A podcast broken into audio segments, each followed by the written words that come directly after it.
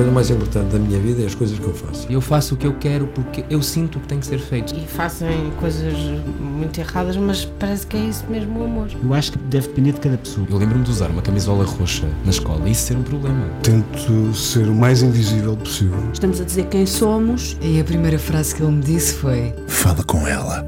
Há sempre uma resposta para todas as questões.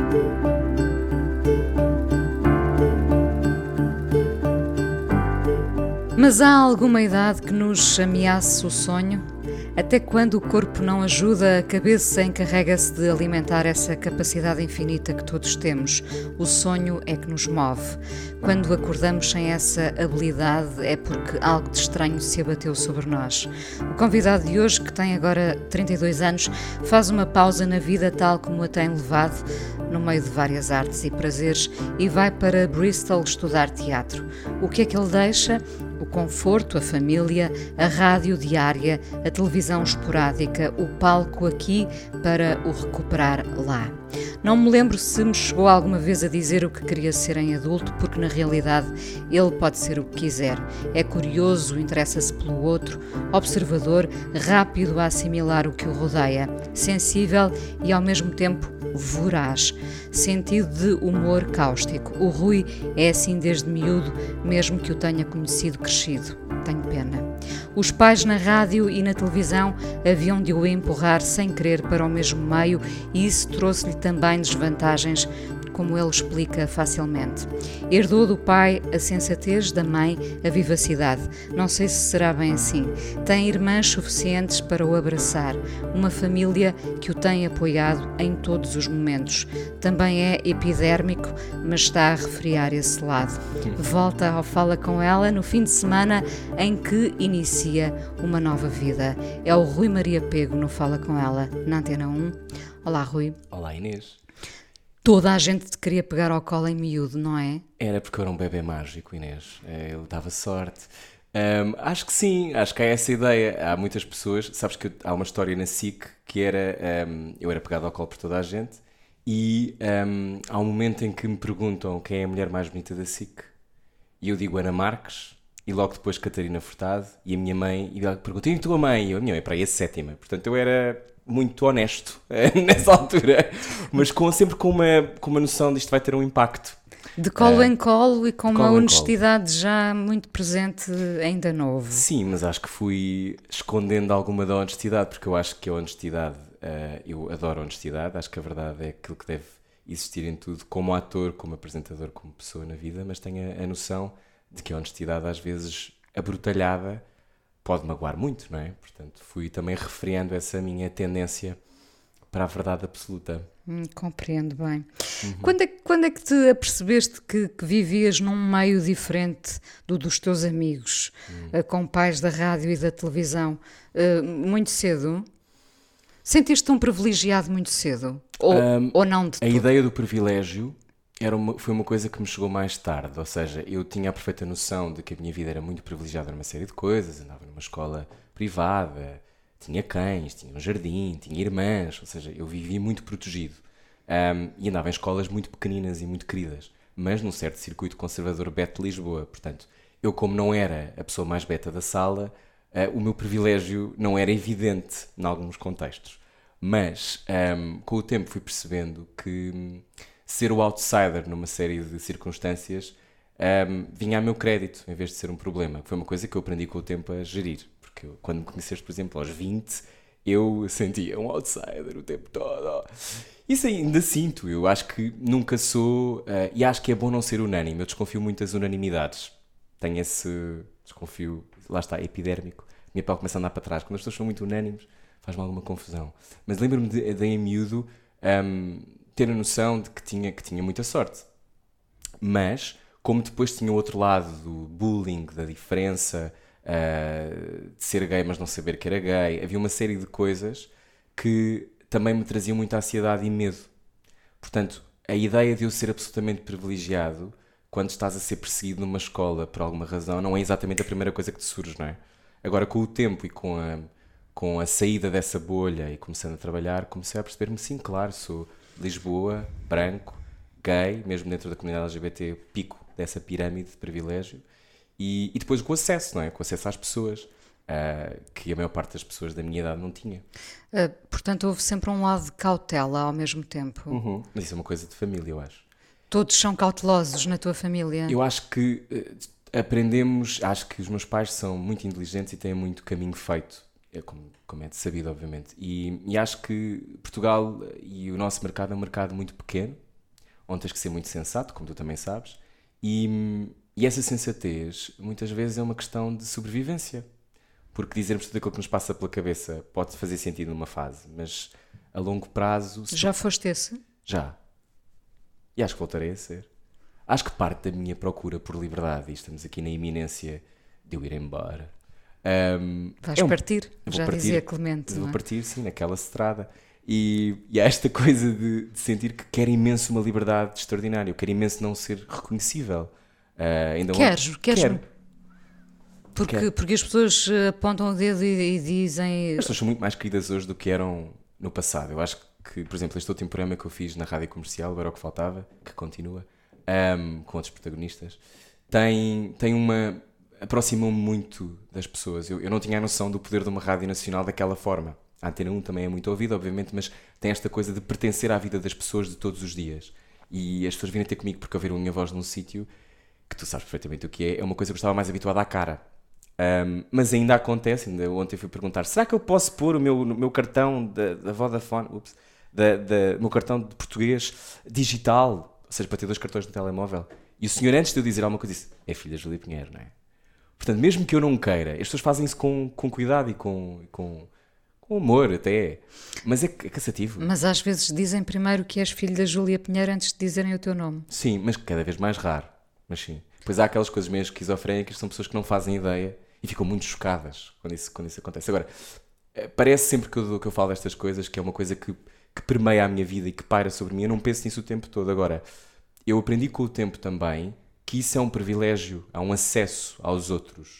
Ou seja, eu sou mais ouvido a partir de mais visto do que outros. Se depois me veem como eu sou, essa é outra conversa. Hum, e já, já eh, tens pensado muito, eu sei que sim, sobre a forma correta de. correta, uh, vamos pensar na forma uh, mais valiosa de usar o teu poder de alcance, Sim. não é? Foi, foi uma coisa para a qual despertaste mais nos últimos tempos? Ou seja, tu, tu, tens hipótese de chegar a muita gente, hum. tens sempre uma mensagem para as pessoas? Tentas ter? Ou, ou isso não é pensado? Eu acho, que, eu acho que vai sendo pensado e curado. Ou seja, eu, eu sempre, uma das pessoas que mais me explicou a importância da intenção foste tu. Da intenção naquilo que dizes, da intenção naquilo que fazes. E também isso havia em minha casa sempre houve. Eu acho que eu não cresci numa casa onde estivéssemos o tempo todo a pensar sobre o rasto, a responsabilidade da, daquilo que vamos fazer. Não, fazemos televisão e rádio. Uh, e eu, inevitavelmente, depois do que aconteceu em Orlando, quando houve aquele atentado na discoteca Pulse, que morreram dezenas de, uh, de pessoas da comunidade LGBTI, eu, na altura, que tinha 25, 26 anos, senti que era uma hipocrisia não dizer nada sobre isso. E eu acho que aí eu despertei para uma coisa que eu sempre sentia, que era eu quero usar, de alguma forma, a minha, a minha voz para ajudar os outros. Ajudando-me também no processo, obviamente, porque sai da sombra. Porque fazes parte do processo. E porque faço parte do processo. Agora, é muito cansativo esta coisa do todos os dias, tenho uma coisa nova para dizer. Eu não sou assim, sou menos assim. Houve uma fase que eu achava que não podia dizer nada de mal porque já tinha tanta sorte de ter este alcance que se eu dissesse uma coisa errada. Uh, hoje relaxei mais em relação a isso e, e, relativizei. Acho que o programa, este último que fiz, foi importante para isso. Na rádio comercial, sim. Porque falei com muitas pessoas diferentes e agora quero muito estar calado. E de sabores pelo caminho tiveste muitos? De que natureza? De, de, de, com essa intenção de vou, vou passar uma mensagem. N. Muitos. Houve uma altura, eu não sei se te lembras, quando houve aqueles incêndios horríveis em Pedrógão Grande, Claro que em, em, que eu me juntei, mas parece que já todos nos esquecemos, não é? porque a vida depois anda e parece que já nos esquecemos. Mas houve uma mobilização social da sociedade civil, as pessoas todas muito disponíveis para ajudar. E na altura eu fiz parte de uma, de uma manifestação cuja ideia era chamar a atenção que isto não podia acontecer. E na altura eu fiquei muito chocado com a vontade violenta de nos crucificar por nos queremos juntar na rua. Um, e na altura juntei-me umas miúdas que até já tinham feito aquilo no Porto, portanto não estava por dentro do, do início da coisa. E, e, fiquei muito surpreendido com não conseguirem ver as minhas intenções e acharem que eu queria protagonismo. E isso é uma coisa que pontualmente acontece, que é mesmo dentro da comunidade LGBTI, alguém que tenha demasiada visibilidade, ou mais do que o habitual, são normalmente pessoas que passam por mais digeríveis, portanto são mais masculinos ou fazem mais parte de um certo status quo de alguma maneira, que é o meu caso. Um, portanto, quem é se calhar trans e negro terá mais dificuldade em ocupar um lugar mainstream, mas espero que lá chegaremos e acho que estamos todos cá para abrir essas portas. Mas uh, é também muito solitário e doloroso. Tu achas que estás a ajudar e depois és acusado de, de, de, utilizar esse espaço em benefício próprio. Portanto, eu, quando eu te digo que me apetece estar calado, é porque primeiro acho que há sempre coisas novas que aparecem no silêncio. E depois acho que há um luxo tremendo um, que tu uh, também me explicaste e outras pessoas de podemos só não estar. É importante às vezes não estar. É muito importante. Uh, os teus pais são sempre as primeiras pessoas a quem pedes conselhos? Tenho uma longa lista. Tens uma longa tenho lista? uma longa lista. Eu, eu, meu pai eu ligo muito. Sendo que o meu pai tem 65 anos, uh, excelso diretor desta casa durante muitos anos. Um, mas eu, mas eu, eu, eu, gosto muito da sensatez dele, mas estamos nos antípodas um do outro em relação a uma série de coisas. Uh, eu sou, eu arrisco mais, uh, é natural, não é? Tem a ver com a idade. E eu sou muito teimoso. E eu acho que isso é uma coisa que me, que me protegeu ao longo do tempo. A minha capacidade de não, não desistir faz-me agora estar neste processo. porque falhei muitas vezes. Um, e o fracasso Uh, nunca me foi dito em casa não podes falhar ou não deves falhar. É vai, continua, faz. Mas tens mesmo de ir, queres mesmo fazer isto. Um, portanto, é inevitável que eu acho que os pais não nos queiram proteger, não é? Mas ao mesmo tempo eles agora estão completamente. Estão muito contentes porque vão, passearam em Londres e portanto já vão poder visitar. Vão visitar-te. Mas esta coisa de, de, de acreditarem no meu potencial, mas porque, como duvidaram tanto das minhas intenções, ou seja, se cá estou habituado a que duvidem das minhas intenções, eu tive de ir demonstrar consistência. E... Estavas sempre à prova, sem querer. Eu acho que estou sempre à prova, mas estamos, estamos todos. todos. Estamos todos, é? é? verdade. Uh, se do, do, teu pai realmente vem a sensatez com a, com a, tua mãe, o que é que aprendeste? Com a minha mãe, eu acho que aprendo uh, a possibilidade da mudança. Eu acho que ela é. Minha mãe tem uma capacidade extraordinária de transformar as suas circunstâncias. Basta conhecer a história familiar. E de se adaptar também. De se adaptar. É uma assim, transforma-se, é camaleónica, e depois uma, uma determinação, é muito determinada, não desiste também. Portanto, eu acho que esse, esse lado da força e do sentido do humor que ambos têm, eles são os dois muito engraçados. Uh, o meu pai, que tem um ar assim mais sério, é de chorar a rir e, um, e vou-me abster de comentar mais. Mas, mas tem. A única coisa que às vezes acaba por ser chato é esta coisa de eu ter que medir. Ou seja, às vezes é chato, às vezes apetece-te falar da tua mãe da forma mais aberta que te apetecer, não é? e eu não posso fazê-lo. Como sempre, as tais cautelas que claro. vêm desde sempre. Uh, e o que é que tu realmente queres ser? Eu não, não me lembro se alguma vez te fiz essa pergunta. Acrobata. Um, não, o que eu quero. Pode ser muitas coisas. Eu acho é? que nós podemos ser muitas coisas e acho que há pouco tempo vou aqui abrir uma porta mística. Há pouco tempo falei com um astrólogo. Sim, eu gosto de astrologia. Ele dizia-me que uma das coisas que, que que parece que existe no meu mapa é a minha tendência para morrer e voltar a nascer frequentemente. Ou seja, despir encarnações, mas em vida. E, e eu identifico-me com isso, ou seja, eu, a minha expansão uh, pede que o resto fique para trás de alguma maneira.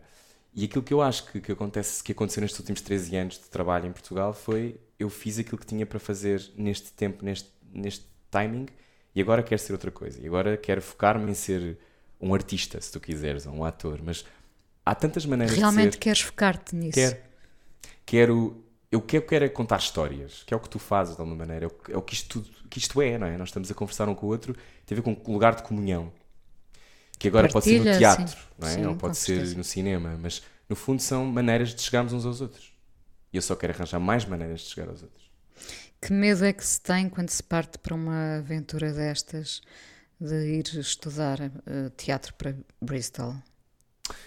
Uh, que ninguém gosta de mim, acho que é uma coisa natural. Acho que eu tenho um problema, que é um problema muito estúpido, que é eu, eu tenho dificuldade em decorar texto. Portanto, logo, fico logo a pensar, tenho sonhos em que acordo à meia da noite, falhei, já não, já não vou poder dizer aquilo naquele momento na cena, porque me vou esquecer. Mas acho que o medo maior uh, é de é da solidão. E do desconforto. Ou então até do, do desconforto que a solidão traz. A solidão é uma coisa que me persegue. E, por exemplo, eu mudei para fora de Lisboa há uns anos porque eu queria aprender a lidar com a minha solidão. E... Aprendeste? Sim, mas, mas, mas eu tenho a noção de que faz parte da minha natureza, ou não gostasse assim tanto de Sufjan Stevens quanto gosto. Eu acho que há um sítio da minha solidão que tem a ver com, uma, com umas profundezas que eu não demonstro sempre e que eu sempre mascarei com luz e com gargalhadas. Com lantejoulas. Com lantejoulas, que por acaso hoje não utilizo, mas tenho borboletas uma e um anel. Uma camisa com borboletas, é, É verdade. verdade, sou eu em transformação. Mas há esta coisa de, de podermos ser aquilo que nós quisermos, mas temos que conhecer as nossas sombras. Eu acho que nós estamos num tempo, eu acho que tu és capaz de concordar que esta coisa de higiênica, de positivos e otimistas e bonzinhos. E as pessoas não são só isso, as pessoas são normalmente selvagens e horríveis, mas têm tudo isto a, a viver dentro delas e depois é o que escolhem. E eu acho que precisei de mergulhar nesse breu para poder escolher coisas mais solares, talvez. Somos, somos todos feitos de, de luz e sombras, não é? Uns de facto escolhem Uhum. o lado mais sombrio, outros não sabem como sair do lado mais sombrio. Isso também é importante, porque não têm, Uhum. não têm uma ajuda, às vezes é preciso uma ajuda para, Uhum. para ver a, a luz. É o que acontece com alguns candidatos à Câmara Municipal de Lisboa, não é? um bocado perdidos também. Também, muito. Ah, vamos à primeira canção. O que, o que é que falaste aí no Sufjan Stevens? É. É. É. é. É. é. Então eu quero To Be Alone With You, do Sufjan Stevens. Eu acho que ehm, deve ser feito um elogio à solidão, ah, sendo que aquilo que eu mais quero na vida é um grande amor. Ah, eu já tive alguns, mas é o que eu mais quero na vida. E às vezes acho que não vou ter. Acho que vou ter bons momentos, mas acho que não vou ter um grande amor. Mas há qualquer coisa de útil de entrar nesse sítio e de nadar nessas águas. E esta coisa, às vezes, estamos solitários com quem amamos, é uma coisa que eu acho que acontece a todos. Um, e acho que ninguém canta a solidão como o Sufjan Stevens. Eu, já, eu quero voltar a essa questão do grande amor. Para já o Sufjan Stevens.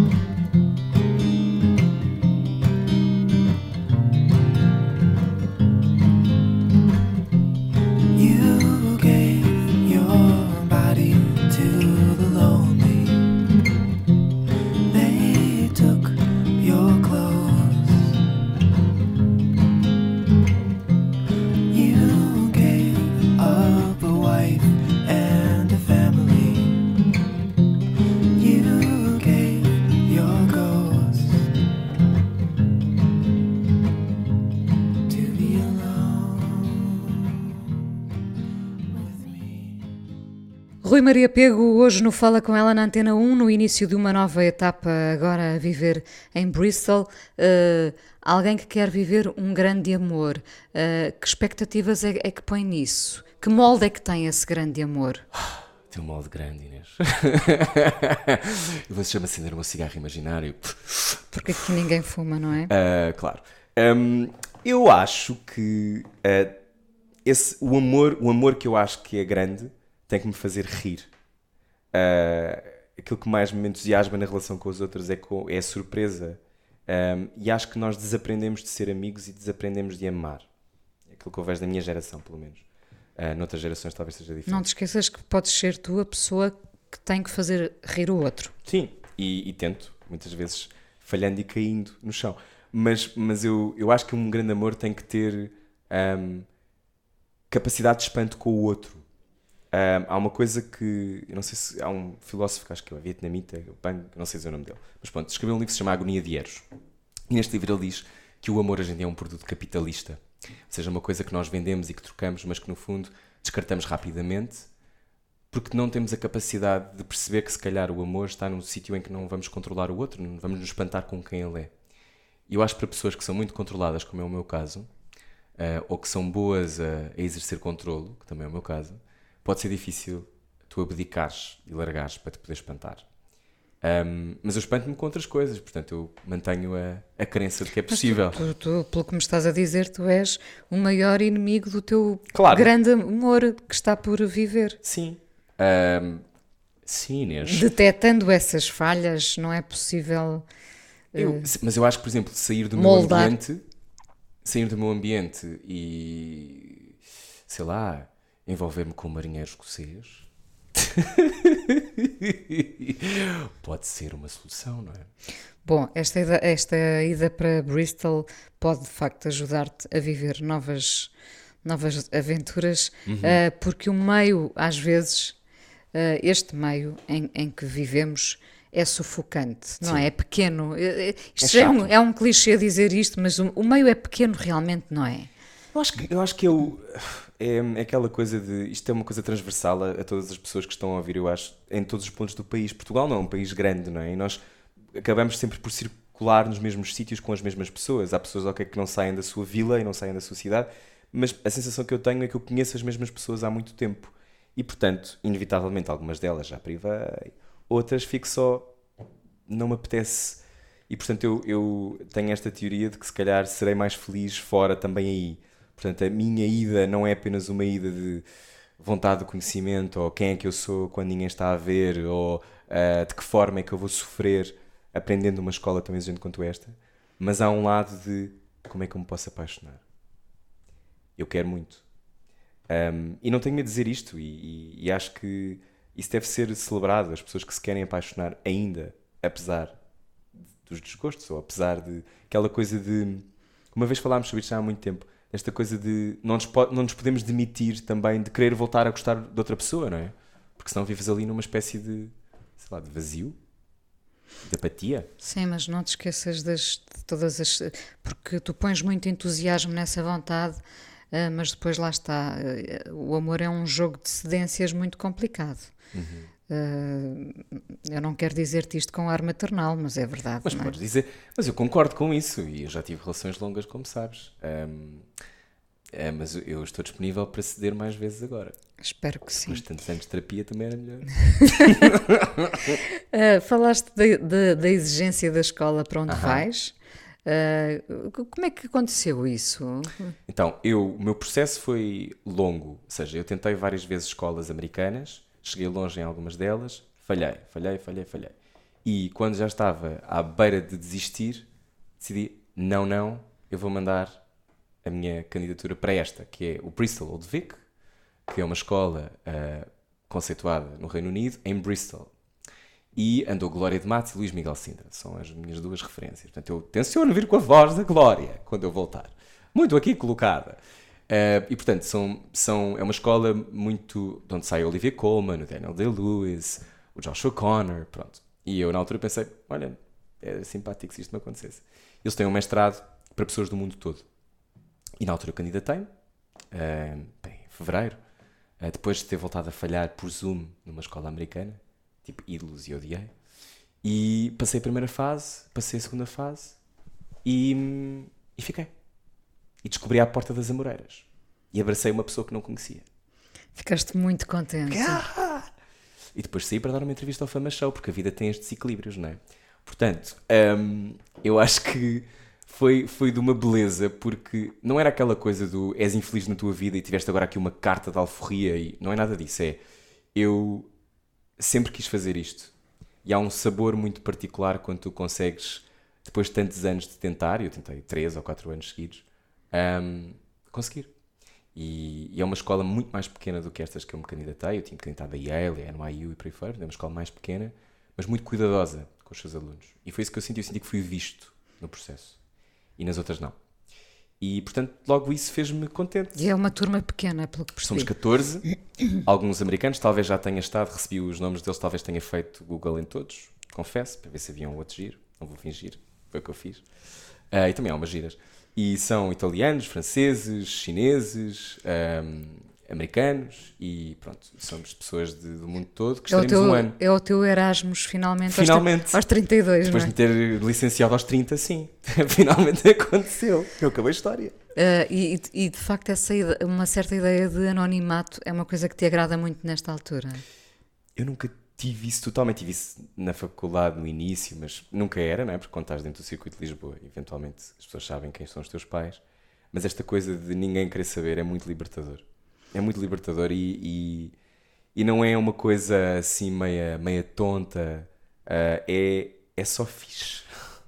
É só fixe. É só- Pensando que provavelmente os outros 13 já te poderão ter googlado Achas? também. É possível, é Achas que possível. eles também têm Google lá nos países? deles? Acho que sim. Ok. Tu, tu gostavas de fazer uma gostavas realmente de fazer uma carreira lá fora ou sabes que queres voltar?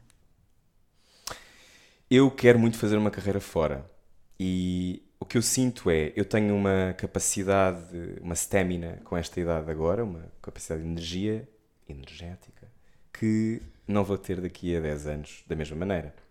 E, Vai portanto, ser diferente, mas será vais ter. diferente, mas será, sim, eu sei, Inês, eu sei.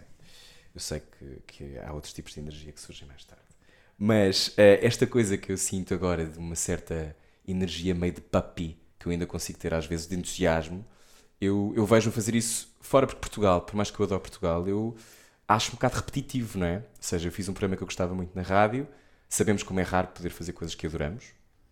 Eh, acho que tu és um bom exemplo de alguém que consegue fazer coisas que adora, mas também os exemplos são raros em Portugal. Televisão, eu acho a televisão Mas portuguesa. não vou ao fama show, percebes? Mas podias ir se quisesses. Eu adorava. Show da vida com a Inês Menezes. Mas, hum, boa imagem. Mas eh, esta, a televisão para mim é muito repetitiva e a televisão que eu gostava de fazer é muito mais desconfortável e sofisticada do que aquela que nós temos. E não é quer dizer que eu seja uma luminária, simplesmente há, acho que o meu tom ainda não é o tom daquilo que está a ser feito agora. E, e portanto, acho que faria sentido estar muito tempo fora e voltar com uma mala de cartão E finalmente o país apanhar o teu tom. Apanhar o meu tom. Vais é ter, vais ter eh, saudades da rádio diária, tal como a estavas a fazer. Sim. Não terás saudades? Traz porque hum, há, uma, há uma intimidade. Eu acho que sou hoje muito mais aberto na minha comunicação, mas a intimidade é uma coisa que eu prezo muito e que, e que não dou de forma gratuita. Aliás, tenho dificuldade em dar. E no ar, na rádio, eu não tenho dificuldade em dar essa intimidade. Ou seja, eu sinto que, que é fácil para mim. É, é próximo da magia. Que engraçado. E embora a televisão me, me alicie imenso, eu acho muita graça, a rádio tem uma coisa de uma, de uma verdade que é que já foi dita N vezes o que eu estou a dizer, mas há um sítio de um silêncio e de uma tranquilidade com o qual eu me identifico que tem muito a ver com quem eu sou por dentro e que é um sítio que eu vou encontrando até mais até no trabalho de ator do que, do que nesta coisa da, da apresentação da televisão, de grandes formatos e, e que eu acho graça, mas que, que se calhar não alimenta outros lados do meu espírito. Portanto, eu vou ter saudades, claro, mas não, mas eu não estou nada saudosista. Eu acho que as coisas têm o seu timing, fiz o que tinha a fazer, saí quando achava que devia ter saído, houve vontade que eu ficasse, mas talvez não da maneira que eu gostaria. Portanto, agora é seguir. Mais uma vez, emissão cumprida. E missão cumprida. Podendo ter o teu tom, tu escolherias a rádio em vez da televisão? Hum, eu não preciso de escolher. Eu acho que aquilo que eu sinto cada vez mais é que eu não preciso de escolher. Hum, eu também acredito que as coisas nos vão aparecendo. Por exemplo, exemplo, precisava de uma casa em Bristol. A casa que eu vou alugar é uma casa de uma portuguesa em Bristol. Seja, Por eu- acaso. por acaso. Ou seja, eu acho que de vez em quando, quando tu precisas muito de uma coisa, as coisas surgem. Portanto, eu já estou naquela fase em que já não escolho. Ah, eu acho que se fizer sentido fazer um programa de televisão, aparecerá, mas a rádio eu acho que é um sítio onde eu pertenço mais. Ah, mas adoro televisão. Portanto, sempre que tu me fazes essa pergunta, eu fico com muita dificuldade em Sim, dizer, ai a- não, não quero. Quem adoras. conhece, Adoro. Adoro porque, porque cresci. Primeiro, porque eu acho que a televisão tem um poder extraordinário que hoje é desbaratado.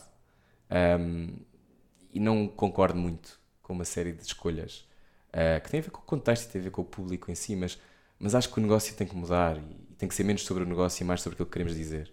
Novamente. Já foi assim A também. rádio acaba por ser sobre isso. Mesmo que haja um lado de negócio, como o negócio não é tão estimulante e não vale tanto dinheiro, nós acabamos por estar mais preocupados com o que dizemos. É verdade, é verdade. Olha, quando, quando eras pequenino, aquele pequenino que toda a gente queria, eu digo isto cada vez que vejo uma fotografia tua de bebê, não é? Há um, um relógio biológico que desperta aos 50 anos, não é? Tu- havia Não alguém que tu tempo, havia alguém que tu admiravas muito quando eras pequenino? Tinha uma fixação com o Henrique Mendes. Sim. Sério? Uma vez acho que estava na SIC e fui. Eu ia muitas vezes em pequeno para lá, obviamente, e para a rádio também, mas na SIC acho que tinha para aí 5 anos e fui ter com o Henrique Mendes e disse-lhe: Eu sou o seu maior fã. Coisa que fez derreter Henrique Mendes porque eu adorava o ponto de encontro. Que engraçado. Hum, queres casar e ter filhos? Quero. Quero muito. Ah, embora ahm, eu acho que seja importa- é importante para mim e para muito da, muita da minha geração fazer um update às nossas expectativas. Aquilo que tu há pouco me dizias do amor e das Do ciências. grande amor, sim. do grande amor, que para pessoas que são mais ah, disponíveis para a poesia ah, e para o romantismo, queremos acreditar que isso depois está, existe em tudo, não é? Que esta cadeira pode ter poesia, aquela parede, e tem, esta parede tem muita poesia. Mas às vezes as coisas não são assim. E eu gostava muito de ter filhos, ah, casar também adorava, mas eu acho que o que eu estou a sentir agora é que tenho que ficar contente se me acontecer. Não tem que ser de repente A mais B mais C mais D, uma espécie de fórmula perfeita, A, homem moldu- a perfeito com moldura perfeita, sim. Sim, mas às vezes é complicado quando és filho de um casamento longo e bem sucedido e, e, e, e tu vês que são, obviamente que eles tiveram problemas ao longo do, do tempo e faz sentido todos os casamentos têm. Mas a questão é, escolhem, escolhem-se. E eu acho que é isso que no fundo me atrai nessa união, é o facto das pessoas se escolherem apesar de tudo. E também foi isso que me fez ficar Estarem muitas vezes. acima de tudo, não é? Estarem como casal, os casais que estão, estarem acima de tudo, não é? Porque as distrações são sempre muitas para, para todos nós, não é? E estas novas, eh, que não são novas, mas uma- estas coisas cada vez mais descomplicadas e descomplexadas de estar em relação, hum, se calhar eu tenho que começar também a pensar, se calhar estou disponível para outras modalidades de relacionamento que nem sei. Hum, mas eu gostava muito de ter filhos, sim. Que bom. Ah, o medo ah, é a mais perigosa das linguagens, sem dúvida, temos percebido isso. Ah, tentas combater isso também? Tento. Eu acho que aquilo que eu tentei fazer neste, nestes últimos dois anos na rádio foi, com o entrevistado todos os dias, era trazer pessoas para a mesa. Ou seja, esta ideia de partir pão com pessoas que nós não podemos não apreciar totalmente, ou podemos não concordar. Hum, há uma frase que eu já tenho repetido muitas vezes, não é minha, da Mónica Calho, que é a próxima revolução é não desistirmos uns dos outros. E eu acho que estamos neste sítio em que nos é pedido que façamos qualquer coisa desse género, porque se continuarmos no antagonismo e nesse medo, então as decisões vão ser cada vez maiores, os buracos vão ser cada vez maiores e depois, quanto mais entrincheirados, mais medo, mais medo, mais paranoia, mais paranoia, mais violência, mais violência, mais retrocesso. Ah, mas também acho que historicamente, e basta fazer um- uma espécie de f- fast para trás para perceber, rewind, que ahm, já passámos por isto. sim. Mas É. o medo nunca é a solução, mas é uma das coisas mais difíceis. Uh, uh, disseste uma coisa curiosa. Procuravas convidar pessoas de universos opostos ao Sim. teu? Sim. Sim, eu tive discussões no ar às vezes um bocado intensas, sendo que a maior parte das vezes eram pessoas com quem eu me encontrava de alguma maneira. Nunca, nunca tive. ok, tive assim umas discussões mais coléricas com o Miguel Sousa Tavares e coisas assim do género. Mas porque ele tem uma, uma intensidade, não é? Ah, mas, mas lá está. Mas não me quis deixar ficar, apesar de ser muito mais novo. E não é uma coisa de falta de humildade, é. ahm, não temos de concordar. Agora, podemos é conseguir conversar sobre isso. Eu acho que nós estamos num sítio hoje em dia em que se não concordamos, não falamos. E isso a mim preocupa-me, porque a única maneira de suprirmos qualquer tipo de enredo do mal é, de resolvermos isso, é se falarmos uns com os outros. Portanto, se nós se não falamos com pessoas que falam outra língua, mas, por exemplo, eu não concordo que se deva convidar um candidato de extrema-direita para estar sentado à nossa frente numa antena como esta. A não ser que seja um contexto noticioso com outro tipo de encaixote. Caixote. Mas eu não convidei ninguém nessa natureza, mas eu falei com pessoas não- com, com as quais não concordava. Ah, eu, não, eu concordo com a eutanásia. Falei com o Bagão Félix sobre isso e o Bagão Félix ah, é contra a eutanásia. E conseguimos falar sobre isso. Hum, acho que a partir do momento em que as pessoas comunicam, uh, dá-se sempre uma coisa próxima da magia, não é? Porque mesmo quando tu não concordas com, com o que essa pessoa defende, houve ali um momento de partilha e, e fica qualquer coisa no ar de positivo, eu acho, de positivo, Também, não é? Quer dizer, tu, tu saberás melhor do que eu, não é? Eh, eu- eu- tal- talvez tu, por teres a responsabilidade de convidar todos os dias uma Alguém. pessoa diferente, eh, tivesses muitas vezes que convidar eh, pessoas com as quais não concordavas. eh, Tanto. concordavas. Eu, eh, eh, por isso é que eu sou elogiosa no início. Normalmente. Tens convido- desejo de falar com aquela pessoa, não é? Não é uma coisa que te não, é eu, eu, imposta. eu- eu convido pessoas eh, que admiro, Uhum. que gosto, e portanto não há como não ser elogiosa, não é? Claro. Uh, se, se o programa fosse diário, provavelmente teria que debater. Provavelmente partiria, partiria, não, partiria para o confronto facilmente. Mas é bom ser elogioso, eu acho. Eu, eu acho que nós renascemos do elogio. Eu também acho que sim. Acho que é preciso não ter medo do elogio. Ficas nervoso neste novo início? Agora estou muito tenso, mas estou tenso com Sim, coisas eu sinto-te mais agitado Sim. do, do que nos, nos últimos tempos, provavelmente a última vez que nos vimos. Sim, eh, eu acho que hoje apanhas-me num dia. Primeiro, eu estou na iminência de ir, não é? Portanto, como tu me conheces bem, saberás, eu papéis, eh, malas, eh, mails que tenho que mandar, toda- todas essas coisas burocráticas dão-me ansiedade. Então sinto sempre que me está a falhar qualquer coisa. Eu acho que eh, essas questões normalmente dão-me mais nervosismo do que a ida. Agora, eu vou ser um menino novo na escola, não é? Portanto, aquela coisa de vou para a escola com a minha mochila e não conheço ninguém, vai acontecer. E mesmo eu tendo 32 anos e, e já tendo passado por processos em que trabalhei com outras pessoas fora e já fiz workshops fora do país várias vezes, tenho uma coisa de, ok, agora é sério e é uma escola um, que vai pedir a tua dedicação. E foi para mim muito importante esta coisa de eu não continuar na rádio, porque eu acho que não poderia estar verdadeiramente, completamente entregue àquilo inteiro se estivesse, se estivesse muito repartido. Portanto, eu acho que estou nervoso com a ideia de não controlar o meu ambiente. Mas acho que é isso que me vai fazer transformar noutra coisa qualquer. Olha, qual foi a primeira coisa que percebeste que, que tinhas de levar contigo? Houve assim uma coisa imediata que tu pensaste, isto, isto não pode Falhar? falhar.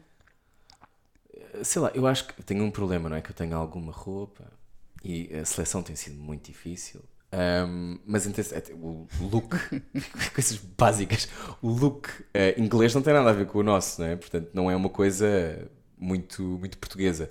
Mas há casacos que eu- dos quais eu não, não abdico. Vou levar uma espécie de manto vermelho, porque acho que é importante, sobretudo com o cinzento de Bristol, ter qualquer coisa colorida. Mas de resto, eu acho que há assim alguma poesia que eu quero levar, curiosamente. Eu quero levar, quero levar o livro do André, André de Cedeiro, Axel Degenschil, porque, porque eu gosto da ideia de alguém ah, que, de alguma forma, faz ah, a cisão entre aquilo que foi e aquilo que é, mas não abdica daquilo que foi. Ou seja, não faz um delete. Hoje em dia nós podemos ir fazendo delete é, nas nossas memórias. E embora eu seja um nostálgico, hum, acho que o exercício também tem que ser de conviver com a memória sem pô-la no altar, mas com, com a sensação de que isto é um fluxo, é um contínuo. Hum, e eu antigamente tinha uma tendência para ficar na nostalgia e hoje não estou tão assim. Haveria alguma coisa para deletar, para apagar na tua vida? Se tivesses que livrar. Eu agora acho que não. Durante muito tempo achei que sim. Mesmo as coisas dramáticas que me aconteceram hum, na adolescência. Houve coisas Houve. dramáticas. Não, houve coisas muito dolorosas e Por exemplo, houve coisas, houve coisas de, sei lá, traições de amigos ou de tu perceberes, ou de violência física, ou de. Eu acho que a traição, eu acho, de amizade, é, é em momentos. Por exemplo, imagina. houve é- pessoas que te largaram amigos por seres gay? Sim. Não, não, não por ser gay, mas eu, eu fui perseguida a dada altura porque eu nem sabia muito bem o que é que era e eu tinha amigos que lidavam mal com isso. Ahm, mas mas lembro-me, por exemplo, uma coisa que eu sanei há pouco tempo: é o primeiro rapaz com quem eu tive eh, qualquer tipo de descoberta sexual, eh, uns anos mais tarde, fingi que aquilo não tinha acontecido. E portanto, a minha primeira, isto algumas pessoas vão se identificar com isto, a minha primeira experiência sexual foi invisibilizada, não existia. Portanto, eu durante anos foi-me dito que aquilo que eu tinha vivido não existiu de todo. Portanto, a minha primeira relação com a mim, o meu desejo, o sexo, o prazer, é, vem de um sítio já, já vinha de um sítio meio de pecado e de desconforto, mas de repente já é, também não existiu. Isso é punitivo. É punitivo e fica-te na pele e tu nem percebes muito bem como. E curiosamente, durante a pandemia, no início da pandemia, tivemos uma conversa os dois sobre isso, 15 anos mais tarde, e, e foi muito bom porque eu disse-lhe uma série de coisas que não tinha dito na altura e ele pediu-me desculpa. Um, e ele hoje é casado e tem filhas e nem sequer. Um momento também de experiência dele, mas foi uma coisa muito. um, foi, foi sanada. Portanto, fez algum sentido essa nostalgia, mas ficou mentalado. Apaziguaste essa, Apaziguei. essa memória. S- Saraste-a. Sarei. Mas não faria delete nisso. E mesmo a violência que me aconteceu depois disso, e, e houve coisas muito pesadas, hum, eu, eu acho que só percebi mais tarde como pesadas eram em terapia, mas esse sítio ah, é um sítio que me faz compreender o sofrimento de outra maneira. Podemos depois falar sobre é preciso passar por um sofrimento atroz para poder falar sobre ele?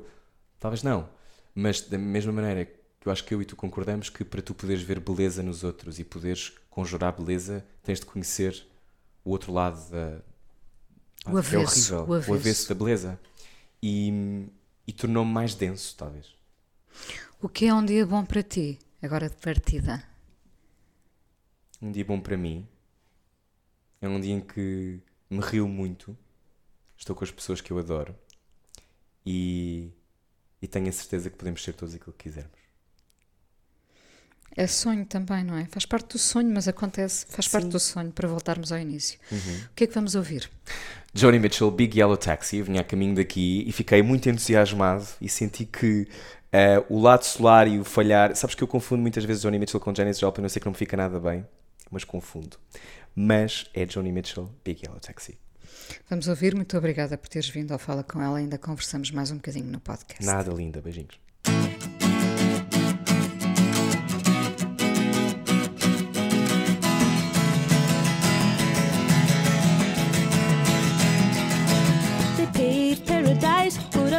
Parking lot.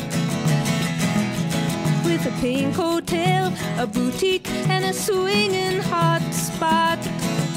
Don't it always seem to go that you don't know what you've got till it's gone? They paved paradise, put up a parking lot.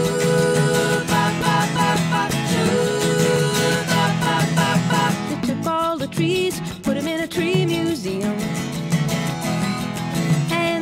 charge the people a dollar and a half just to see 'em. Don't it always seem to go that you don't know what you've got till it's gone? They paved paradise, put up a parking lot.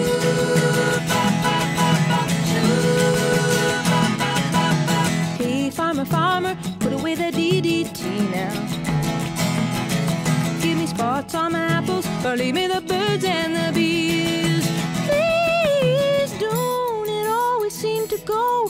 You don't know what you've got till it's gone. They paved paradise, put up a parking lot.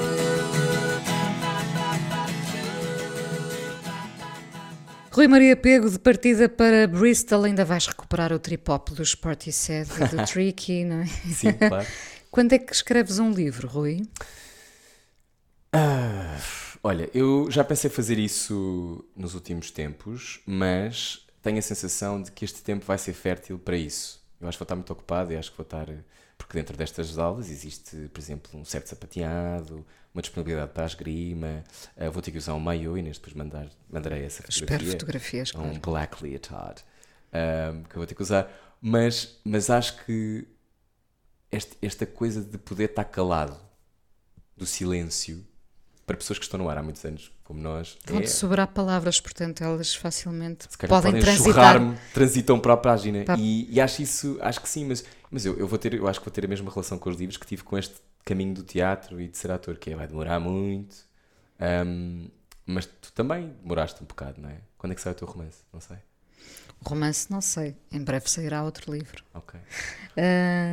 Tens medo de falhar, no geral? Já tive mais.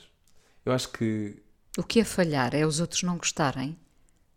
falhar. Falhar Repara- antes de tudo é trairmos a nós mesmos. Acho que, acho que essa falha, falhar connosco, Pois, porque, porque eu acho que realmente com a idade nós eh, eh, relativizamos isso da falha. O que é que é a falha? Os outros não gostarem. Nunca é a falha se nós estivermos satisfeitos Uhum. connosco, não é? Sim, mas ao ao mesmo tempo, quando eu penso em falha, hum, acho que também não, não se pode estar sempre no elogio da falha. Não é? Ai, porque o falhanço e o fracasso, e constantemente nesta coisa também de, de também mitificar o fracasso, de- que é uma coisa muito norte-americana, não é? Tipo, não sei o quê, há um comeback. Eu gosto de histórias de pessoas que integram os seus fracassos, mas não ficam marcado por- marcados por eles. E portanto vão sempre arranjando soluções para, para Mas- voltar. Mas, a- mas a sociedade não aponta muito, não te aponta muito o dedo eh, a essa falha maior. Sim, mas porque nós não gostamos, eh, não gostamos de ver, não gostamos de perder, não é?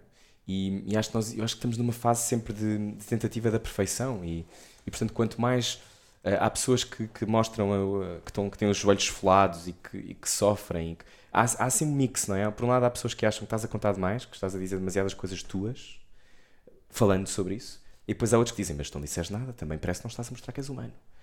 A tua bitola nunca pode ser a do outro, porque tu estás tramada, não é? Estás o tempo todo a falhar aí, mas contigo.